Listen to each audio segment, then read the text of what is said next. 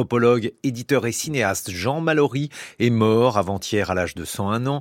À l'aube des années 50, il part en immersion auprès des Inuits auxquels il consacre sa vie pour raconter un mode de vie sur le point de disparaître, défendre leurs droits. Ce n'est pas seulement une approche anthropologique qu'il réinvente, mais aussi un récit à travers la collection Terre humaine qui publie les plus grands noms de l'anthropologie française, collection aujourd'hui dirigée par notre invité Philippe Charlier. Bonjour. Philippe Charlier, vous êtes directeur éditorial de cette collection, vous êtes euh, anthropologue, directeur du département de la recherche et de l'enseignement du musée du Quai Branly. Quel est donc tout d'abord ce royaume de Tulé dont il est question dans Les Derniers Rois de Tulé, le livre qui a rendu Jean Mallory célèbre, publié en 1955 alors, je ne suis plus directeur de ce département depuis le 1er septembre, mais pour le reste, je voulais vous parler de Jean Mallory. En fait, quand il découvre euh, Tulé, il arrive d'abord du, du Hogar, donc le choc est extrêmement, extrêmement fort. On est dans le tout début des années 1950, et en 1951 précisément, il voit se construire devant ses yeux une base militaire euh, à Tulé, c'est-à-dire dans l'extrême euh, nord du, du, du, Groenland. Et là, évidemment, il, euh, c'est, la révolte qui, qui, le mène. Sachant que cet homme est un, est un ancien résistant, c'est déjà un exalté, mais dans le sens très positif et, euh, philosophique même du, terme, et il va crier, il va s'opposer directement à ce haut gradé euh, militaire américain en lui disant Go home, il n'a rien à faire sur, euh, sur cette terre. En fait, il est en train de transformer cet Américain, une terre qui est pacifique, autant sur le plan environnemental que sur le plan géopolitique, en un espace d'opposition entre, entre des peuples. Et ça, Jean Mallory ne peut pas le supporter. Il y a donc euh, cette révolte, vous dites euh, un, exalté. Il y a aussi euh, l'idée donc d'aller à la rencontre d'un peuple, d'un peuple premier, et comme un anthropologue, de, de décrire ce mode de vie sur une terre particulièrement difficile, inhospitalière. Alors, à l'origine, il n'est pas ethnologue. C'est ça qui est fantastique avec Jean Mallory, c'est qu'il l'a appris vraiment sur le terrain, puis euh, en faisant ses classes euh, au fur et à mesure. À l'origine, il est géomorphologue. C'est un spécialiste des éboulis. Il a coutume de dire que les pierres lui parlent. Et il en a appris une, une patience, une acuité d'observation qu'il va ensuite mettre à profit lorsqu'il va travailler sur les populations, sur les, les, les us et rituels. C'est lui qui va établir, par exemple, la première généalogie d'une population inuite, et il va se rendre compte que sur des, générations entières, il y a une interdiction de, l'inceste pour éviter la consanguinité. Donc c'est un observateur extrêmement fin. Il est d'une patience comme ça n'est pas possible. Il sait que tout se bâtit sur le temps long, y compris sur le plan politique, mais aussi sur le plan humain. Et donc il va, il va mettre à profit en fait ces longues journées et parfois ces longues nuits euh, seul avec son chien, avec ses chiens sur son traîneau, ou bien en, au milieu de la population inuite pour apprendre, pour découvrir et surtout pour transmettre. Malheureusement, mmh. assez souvent, il fait une dernière, un dernier inventaire avant disparition. Mais là, comment fait-il pour se fondre euh, dans ce peuple, parmi ces gens euh, Comment s'y prend-il? Je pense que d'abord il en impose. D'abord il en impose. C'est-à-dire c'est une force de la nature, c'est un géant euh, dans tous les sens du terme et il en, il, en impose. Et puis il a une force de, de résilience. Quand on ne veut pas de lui, il, euh, il, il, reste debout, il attend que, en fait, il finit par s'imposer tout simplement. Il apprend la langue, il apprend les us et coutumes, il, euh, il respecte évidemment, euh, il, ne, il, ne, il ne s'impose pas euh, par sa culture, il s'impose par sa, par sa force, sa force humaine et sa force spirituelle. Euh, il pose des questions, il prend des notes, il utilise le dessin également comme médiateur entre lui et les populations. C'est vraiment, il, il, sait y faire. Mmh. Vraiment, il sait y faire. Est-ce qu'on peut tenter un parallèle entre ces derniers rois de Tulé, donc publiés dans la collection Terre humaine en 1955, et un autre livre au, au destin là aussi euh, magnifique, euh, celui de Lévi-Strauss, Triste tropique, publié la même année?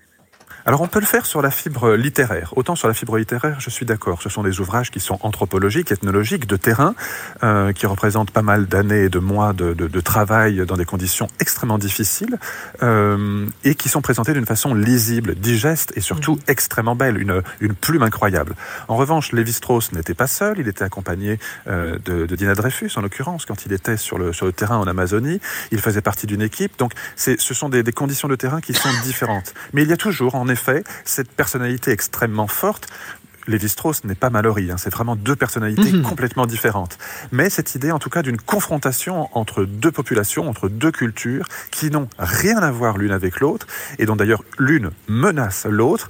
Mais il y a une curiosité, il y a une main tendue, et puis il y a toujours cette, euh, cette idée de euh, je vais te décrire pour mieux te connaître et, si possible, mieux te sauver. Oui, parce qu'il y a dans ces deux livres l'idée que euh, finalement Lévi-Strauss et euh, Jean Mallory sont les derniers témoins de sociétés, de civilisations qui sont en train de, disparaître, euh, en train d'être occidentalisées. Philippe Chartier. Ce sont. Oui, oui, ce sont des, témoignages, mais ce sont aussi des cris. C'est-à-dire que ce sont des cris qui sont lancés par ces ethnologues de terrain qui ont vu, qui ont observé, et qui disent à la population occidentale, réveillez-vous, euh, ne laissez pas disparaître ces populations. Et puis également, ces populations ont quelque chose à, à, vous apprendre. Ces cultures ne sont pas moindres par rapport à vous. Et ça, Jean Mallory avait toujours euh, comme credo de dire que nous sommes tous sur un pied d'égalité. Il parlait de nous, les frères humains. Et, euh, et ça n'était pas qu'une posture ou, ou, autre chose. Il le croyait sincèrement. Et euh, l'apprentissage doit vraiment se faire dans les deux sens. Euh, il avait coutume également de dire, je le cite beaucoup, mais c'est tant qu'à faire, profitons-en de dire que les Inuits avaient donné un sens à sa vie. Avant, quand il faisait de la géographie dans le Hogar, avant, quand il étudiait euh, à Henri IV ou, ou mm -hmm. ailleurs dans, dans, les lycées ou établissements mm -hmm. parisiens, il cherchait encore sa voie dans une famille qui était difficile, on va dire. Eh bien, voilà, ce sont les Inuits qui lui ont donné cette, cette vision et cette prospective sur son existence. Les livres de terre humaine, en général, ont ce pouvoir-là de décrire avec une plume extraordinaire, mais également aussi de, de, de crier sauvez-nous, faites quelque chose, et puis de nous apprendre, de nous mettre sur des chemins. Même chose avec l'été grec de la carrière, par exemple, ou la, la, la, la republication des immémoriaux de, de Victor Ségalen. C'est voilà, ce sont des ouvrages qui, qui portent une voix.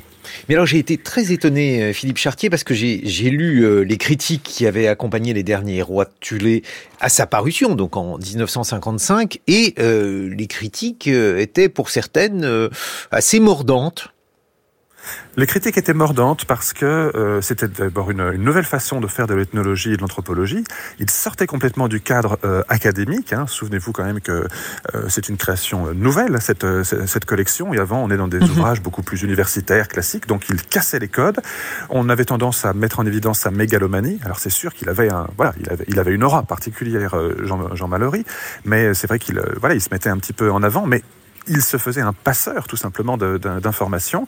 On moquait un tout petit peu sa plume et puis on moquait surtout une chose importante, c'est on lui disait mais les Inuits ne sont pas une population, ne sont pas une culture, c'est quelques petites tribus réparties là-haut dans le nord, ça ne constitue pas une culture. Il a été le premier à mettre en évidence le fait que si il y avait vraiment une unité entre la Sibérie, entre le Groenland, entre le, Canada, il y a vraiment une culture inuite qui évidemment a, a, des déclinaisons un petit peu différentes, mais ce ne sont pas des sauvages du, euh, du Grand Nord, fermez les guillemets, ce sont une véritable culture qui est établie là depuis des millénaires et qui a bâti quelque chose et qui ne doit pas disparaître. C'est vraiment, c'était le message et il n'a pas en, en, effet été reçu de façon euh, facile. Oui, alors ce qui est très étonnant, c'est que il s'est de plus en plus inuitisé au fil de sa vie, si bien qu'on pourrait dire qu'il a épousé la spiritualité inuite oui, il y a un endroit qui l'a beaucoup changé, c'est l'allée des baleines. On est dans la Sibérie, euh, la partie la plus à l'est de la, de la Sibérie, dans ce qu'on appelle la Tchukotka. Et là, c'est un, alignement d'ossements de baleines, des côtes, des vertèbres, euh, des os longs. Et cet endroit-là l'a vraiment beaucoup, beaucoup marqué. Il, a, il, a, il, en est devenu euh, également euh, d'abord un peu naturaliste, puis il s'est dit chaman et même euh, animiste.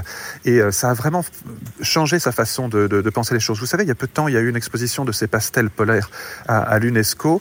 Et autant quand il était dans un là-bas, au milieu de nulle part, entre guillemets, et qu'il dessinait ses pastels et qu'il voyait vraiment se construire le monde tous les matins ou se déconstruire euh, tous les soirs. Et puis quand il était avec ses, avec ses chiens de, de, traîneau, il avait vraiment un rapport intime entre lui-même et la nature. Et c'est là, je pense, qu'il a développé une spiritualité très particulière, très très particulière. Bon alors, l'autre travail de Jean Mallory, ce fut donc euh, son travail d'éditeur. Et la Terre humaine, la collection que vous dirigez aujourd'hui, Philippe Chartier, euh, a connu de, de nombreux ouvrages euh, qui, m'ont laissé des souvenirs absolument émus. Alors, j'ai parlé de Triste Tropique et Le Cheval d'orgueil de Pierre Jacques Elias. Oui, ce sont des livres. Alors, le Cheval d'orgueil, c'est vraiment le, best-seller, si on peut dire, de la, de la collection Terre humaine. Hein. plus, plus d'un million d'exemplaires euh, vendus. Et puis, chaque ouvrage est à chaque fois vendu dans des, dans des droits étrangers. C'est une. Euh, alors, il sélectionnait vraiment très très bien les textes, Jean, Jean Mallory. Mhm. Il savait exactement quel livre sortir à quel moment pour euh, satisfaire à tel ou tel besoin euh, de, de, de, lecture. Et euh, lorsque Jacques Elias publie Cheval d'orgueil, c'est en effet un, choix judicieux. C'est celui du, de, la, de la redécouverte et de, de la remise en avant de, de, nos régions et notamment de la, de la culture bretonne. Beaucoup ont acheté ce, ce livre, beaucoup l'ont lu aussi. Et puis il a, il a, il a fait connaître à l'international cette, euh, cette collection. Mais il, il, est audacieux aussi quand il fait euh, travailler euh, Patrick Declercq sur les sans domicile fixe de la, mhm. de la région parisienne, mhm. notamment de, de Nanterre. Euh, pareil, c'est un, il redonne la, la, parole à ceux qui sont privés de voix. Donc c'est extrêmement mhm. important. Et hum, ce sont des choix éditoriaux. Et je peux vous dire qu'il travaillait les textes comme de façon extrêmement difficile. C'est-à-dire qu'il faisait écrire, réécrire. pour satisfaire Jean Mallory, il fallait mettre longtemps. Quand j'ai publié mon Vaudou, je peux vous dire qu'il a fallu un long temps d'écriture. Mais c'était très bien, c'est formateur. Et à chaque fois, on, progressait et on s'élevait à, travers lui. Un, dernier mot, Philippe Charlier, et le prochain livre justement que vous allez publier dans cette collection? Ah, le prochain livre, eh bien, c'est dans quelques jours. Nous sortons un, un inédit d'Alexandra David Neel qui s'appelle Souvenir d'une Parisienne au Tibet. C'est la version euh, ancienne de son euh, journal euh, d'arrivée à, Lhasa. On est en 1924. Première fois qu'une femme occidentale arrive dans la cité sainte du, du Tibet. C'est une version ancienne du texte qui a été redécouverte dans sa maison de, de, Digne, qui avait été uniquement imprimée à 10 exemplaires à Pékin et qui était complètement méconnue des, des spécialistes. Et c'est un texte extrêmement extraordinaire, euh, à la fois d'aventure, mais aussi sur le plan spirituel. Bon, on le dira avec plaisir. Merci beaucoup, Philippe Charlier, de nous avoir euh, évoqué, d'avoir brossé le euh, portrait de Jean Mallory dans quelques instants avec Science, et ça sera avec Pierre Robert.